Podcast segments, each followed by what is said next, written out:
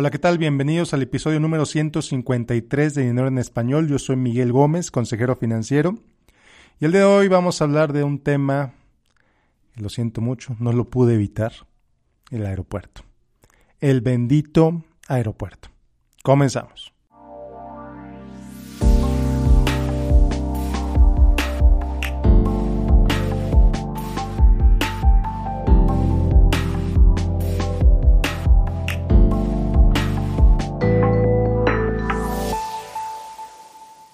Bueno, pues la de México es una democracia relativamente joven. Hay muchos expertos que consideran que verdaderamente la historia democrática de México empezó en el año 2000 con la llegada del presidente Vicente Fox. Y bueno, pues como sabes, pasamos por Fox, pasamos por Calderón, pasamos por Enrique Peña Nieto, que evidentemente todavía no termina su periodo. Y, el, y en julio México decidió por tremenda aplastante mayoría escoger a Andrés Manuel López Obrador. Como lo sabes, tomará protesta el primero de diciembre de 2018, exactamente en un mes. Hoy es primero de noviembre. Y bueno, pues lo que está pasando, lo que ha estado pasando estos últimos días, este, en este llamado periodo de transición, es algo que pues yo nunca había visto en un presidente electo. Eh, ha hecho más ruido, ha hecho más declaraciones, ha hecho más decisiones como presidente electo que pues ahora sí que ningún otro presidente que yo recuerde. Como presidente electo, haz de cuenta que pues ya se puso el saco de presidente y ya está actuando con el Congreso en su total complicidad.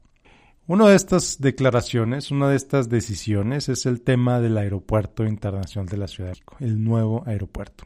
Que bueno, que dependiendo del foro en el que se presentara, el presidente electo decía que pues el proyecto iba a continuar, o que el proyecto se iba a cancelar, o que el proyecto se iba a revisar los contratos para ver que todo estuviera hecho de manera transparente, o que dependiendo otra vez de quien estuviera hablando, el, el aeropuerto era un hecho cancelado y hasta tener una opción disponible en la base militar de Santa Lucía. Siguieron pasando los días, siguieron pasando las semanas, se le declaró presidente, siguió ah, existiendo el ruido sobre el aeropuerto. Bueno, ¿qué va a pasar con este proyecto? Eh, tratando de aminorar el ruido en los inversionistas, en los medios, en la gente, tratando de darle un poco de tranquilidad. Digo que se iban a revisar los contratos, luego que no, que mejor no, que se iba a cancelar, luego que no, que mejor no, se iba a hacer una encuesta y una consulta nacional. Todas las encuestas serias, eh, hechas eh, por medios independientes, por medios de comunicación, por encuestadoras, demostraban que con un amplio margen la población eh, estadísticamente muestrada, eh, una muestra aleatoria evidentemente, prefería 2 a 1 que se siguiera construyendo el aeropuerto de Texcoco. Siguieron pasando los días y resulta que pues ya no se iba a hacer una encuesta, ya nada más iba a hacer una consulta.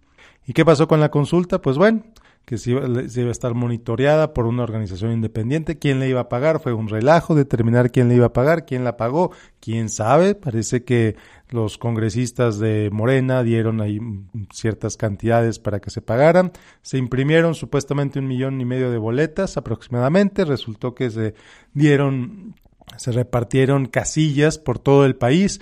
Curiosamente, hubo más casillas en Veracruz, hubo más casillas en Tabasco, que son los estados más fuertes para López Obrador, que en el mismo estado de México, donde están los dos aeropuertos que están en, en debate.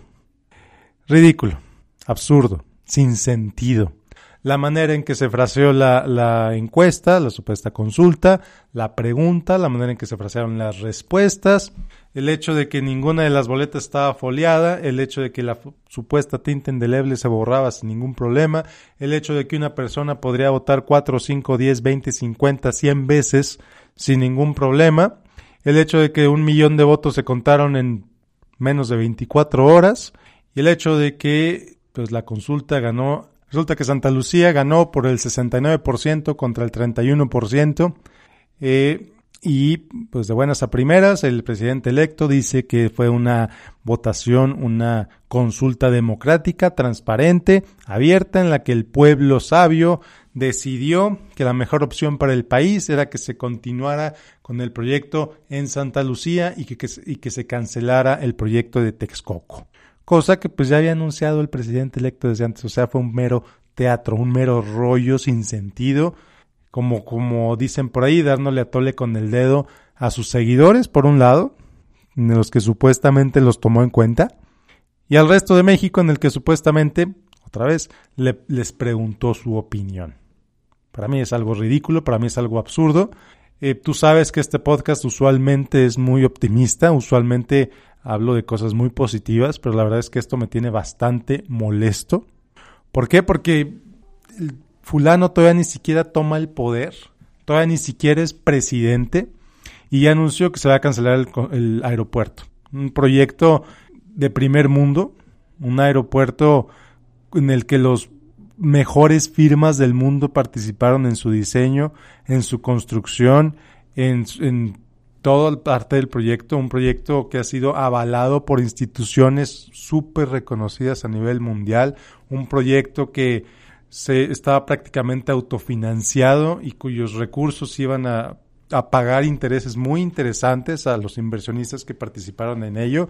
Sí, se criticó mucho a las Afores por haber invertido en eso, pero la realidad es que eran bonos mucho, muy atractivos que iban a pagar rendimientos muy interesantes a los, em, a los trabajadores a través de sus Afores.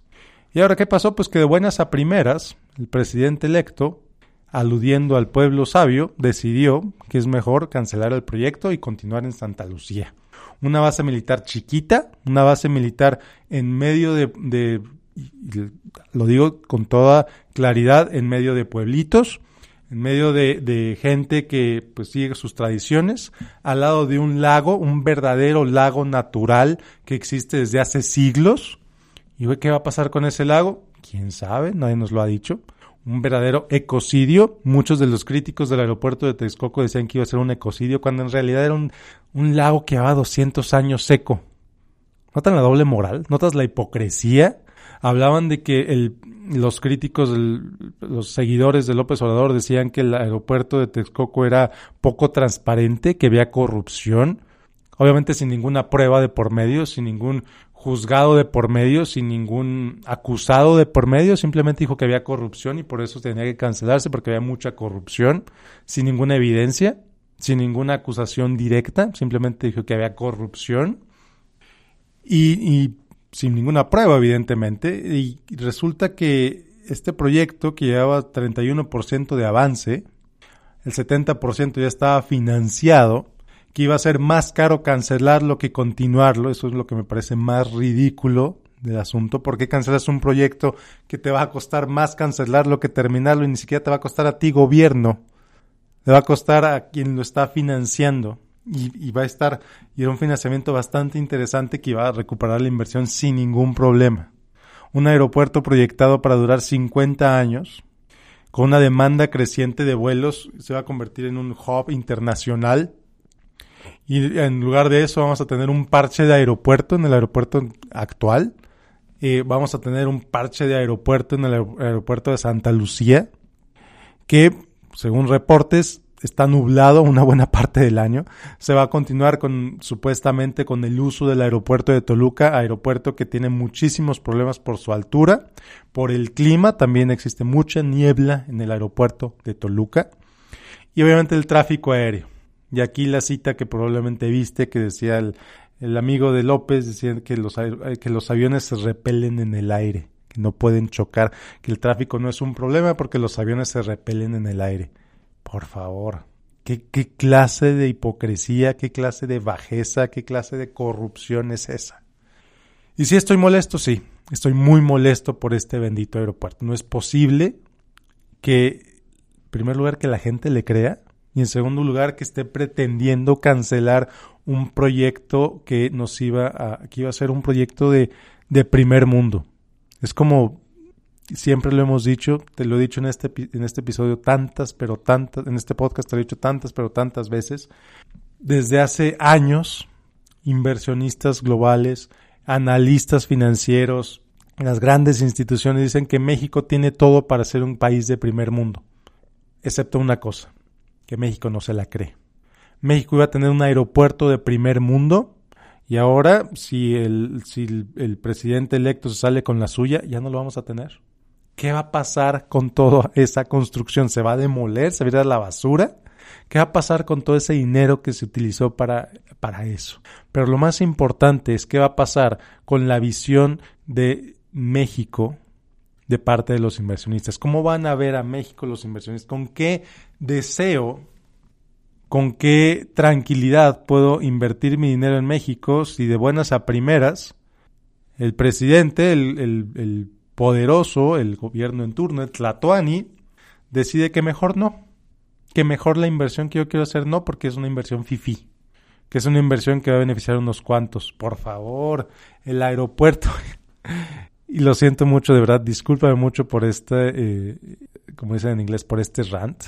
Pero la verdad es que es una total y absoluta falta de respeto, número uno, a los mexicanos, número dos, a los inversionistas, que coincidentemente la gran mayoría son mexicanos, número tres, a la comunidad inversionista en su conjunto.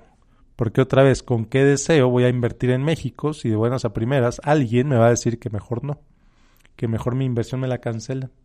Imagínate nada más si esto lo hiciera una persona. Imagínate nada más que tú estás, decides con tu pareja, vamos a construir una casa, maravilloso, el proyecto va bien, la casa está construyendo, vamos muy bien. Y de buenas a primeras, llega tu hijo y dice, papá, no, ya no quiero esta casa, vamos a construir allá.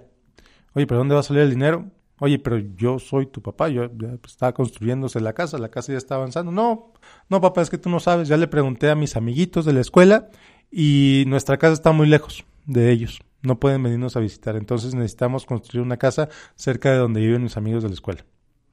Oye, pero ¿y el dinero? Oye, ¿y el terreno dónde va a salir? No, ya está un terreno ahí al lado de la escuela y hay un terreno. Oye, pero ¿de quién es? Ah, quién sabe, pero está un terreno. Imagínate nada más a nivel personal esto suena absolutamente ridículo, absolutamente ajeno al sentido común. Y aún así es algo que parece que vamos a ver en México a nivel institucional, a nivel gobierno, avalado por el más alto cargo a nivel eh, federal, el presidente, por las ocurrencias del presidente, avalado por su inmensa mayoría que tienen ambos cámaras. Por favor, de verdad estoy muy molesto. Estoy bastante enojado con esta situación del aeropuerto. ¿Qué va a pasar contigo, inversionista, que tienes tu Afore y que tu Afore invirtió en los bonos del aeropuerto? ¿Los bonos se van a ir a la basura? ¿Van a valer cero? ¿Qué va a pasar con tu Afore? No tengo idea. ¿Qué va a pasar con todos los trabajadores que llevan eh, meses, casi años, trabajando en, Texcoco y que de repente les digan, ¿sabes qué? Te vas a quedar sin trabajo a partir del primero de diciembre. ¿Qué va a pasar con los terrenos de Santa Lucía? ¿Ya se consultó con los vecinos de Santa Lucía? ¿Ya se eh, hizo el estudio de impacto ambiental que toda construcción de este tipo requiere? Obviamente no. No hay ningún tipo de estudio que sustente la viabilidad de Santa Lucía como aeropuerto en la Ciudad de México. Los pobres estudios que se han hecho, los pocos estudios que se han hecho demuestran que no, no es buena idea cuando se decidió por Texcoco, Santa Lucía fue una opción, no lo sé. Pero se decidió por Texcoco porque Texcoco era la mejor opción disponible. Y ahora resulta que no. Ahora resulta que por la voluntad de este sujeto, de este señor, de este señor presidente electo, que mejor no, que mejor ese aeropuerto no, que mejor ahí en Santa Lucía. ¿Y ya, ya viste un mapa dónde está Santa Lucía?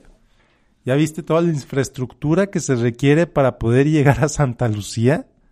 ¿Te imaginas la cantidad de tráfico aéreo que va a haber? Oye, que de repente vas, vas a, quieres volar a otro lugar y te dicen, no, joven, su vuelo sale de Santa Lucía. Se hacen dos horas cuando no hay tráfico. Imagínate nada más. ¿Cómo vas a llegar? Llegas a una conexión, tienes una conexión del aeropuerto actual a Santa Lucía, o, falta que te digan, oye, no, es que tu vuelo, sí, este vuelo aterriza en Santa Lucía, pero tu conexión sale de Toluca. Ah, mira, qué bonito. Y bueno, deja tú. Bueno, ok, se construye Santa Lucía, maravilloso. El pobre pequeño estudio que se ha hecho dice que Santa Lucía va a ser inviable en 10 años. ¿Qué se va a hacer en 10 años? ¿Otro parche? ¿De dónde va a salir ese dinero? ¿Dónde quedó la confianza de los inversionistas en 10 años para que el reemplazo de Santa Lucía? ¿De dónde va a salir el reemplazo de Santa Lucía? Ay, no. discúlpame, pero estoy muy molesto con esto. Hay muchísimas más preguntas que respuestas y al parecer todo está movido por la voluntad del señor presidente electo Andrés Manuel López Obrador. Demuéstrame lo contrario, si no es cierto. Si, tú eres un seguidor de Andrés Manuel López Obrador, envíame un correo electrónico con la evidencia que, que me demuestre Mándame un mensaje a mi página facebook.com diagonal Miguel Gómez Consejero con la evidencia que demuestre que Santa Lucía es una buena opción para construir el aeropuerto. Mándame esa evidencia y encantado de la vida la presento en mi podcast y digo, ¿sabes qué? Me equivoqué, Santa Lucía era mejor opción. Pero la realidad es que no lo hay.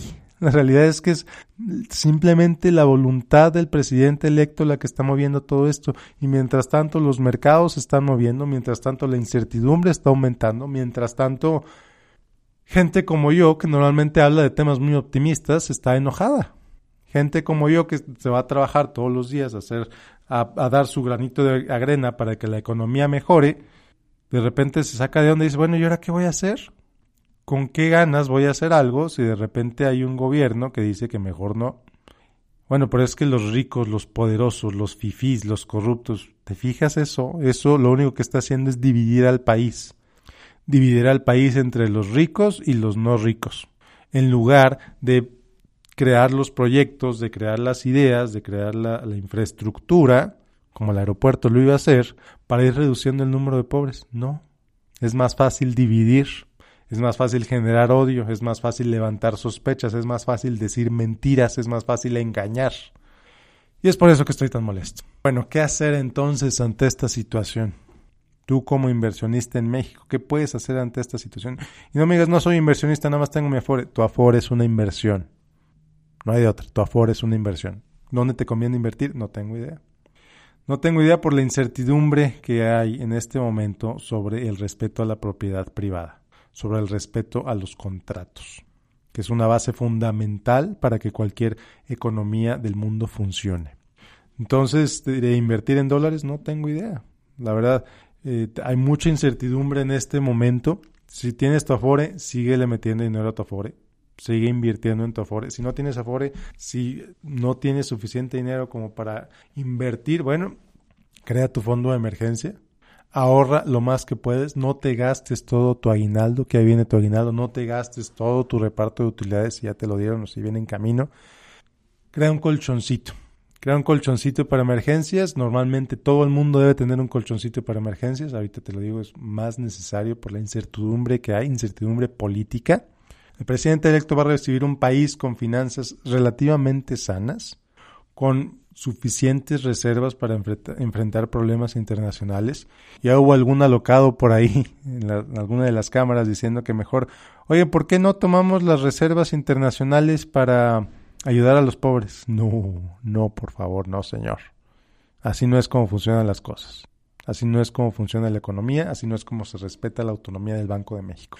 Pero bueno, ¿qué hacer en este caso? ¿Qué hacer ante estas circunstancias? Te diría si crea un fondo de emergencia, te diría, busca maneras de diversificar tus ingresos, tener fuentes adicionales de ingreso, vendiendo lo que sabes hacer, ofreciendo tus conocimientos, ofreciendo tus experiencias, ofreciendo tu, tu habilidad de hacer cosas que otras personas no pueden hacer. Y adelante, siempre hacia adelante, no hay otro lugar para donde ver más que para adelante. Y bueno, esperemos que estas ideas de este señor López Obrador no se lleven a la realidad. Esperemos que los tribunales hagan su trabajo, esperemos que se presenten las demandas que deberían presentarse para que el proyecto de Texcoco continúe.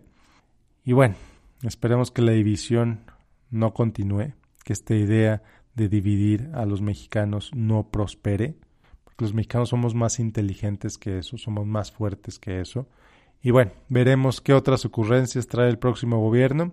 Por lo pronto, para adelante, veamos para adelante, busquemos formas de generar ingresos adicionales, busquemos formas de crear fondos, un fondo de emergencia. ¿Dónde invertir? La verdad no tengo idea. Entonces, eh, y no tengo idea por el mero hecho de que no te conozco. No, no tengo, no me parece razonable dar ideas de inversión aquí si no tengo ni idea de quién eres tú, cuál es tu situación financiera en su conjunto, etcétera. Lo que sí te digo es crear un fondo de emergencia. Si no lo tienes, es un momento perfecto para hacerlo. no te endeudes más. Mucho cuidado con los deudas de tarjetas de crédito, mucho cuidado con eh, sobreapalancarte. Entonces, bueno, y de aquí para adelante nos vemos la próxima semana, espero con un episodio más optimista como acostumbro a hacerlo. Disculpa por este este rant, como decimos en inglés. Pero bueno, la verdad es que me siento bastante molesto, como ya te lo dije muchas veces. Eh, déjame tus comentarios en facebook.com, diagonal Miguel Gómez Consejero. Si aún no te has suscrito en iTunes, suscríbete en iTunes o en Spotify o en cualquier otra aplicación donde recibas tus podcasts. Nos vemos la próxima semana con otro episodio. Soy Miguel Gómez, consejero financiero. Muchas gracias por escucharme en este enojo. Si compartes mi enojo, comparte este episodio con tus amigos o, con quien tú quieras. Y nos vemos la próxima semana. Gracias por escucharme. Hasta la próxima.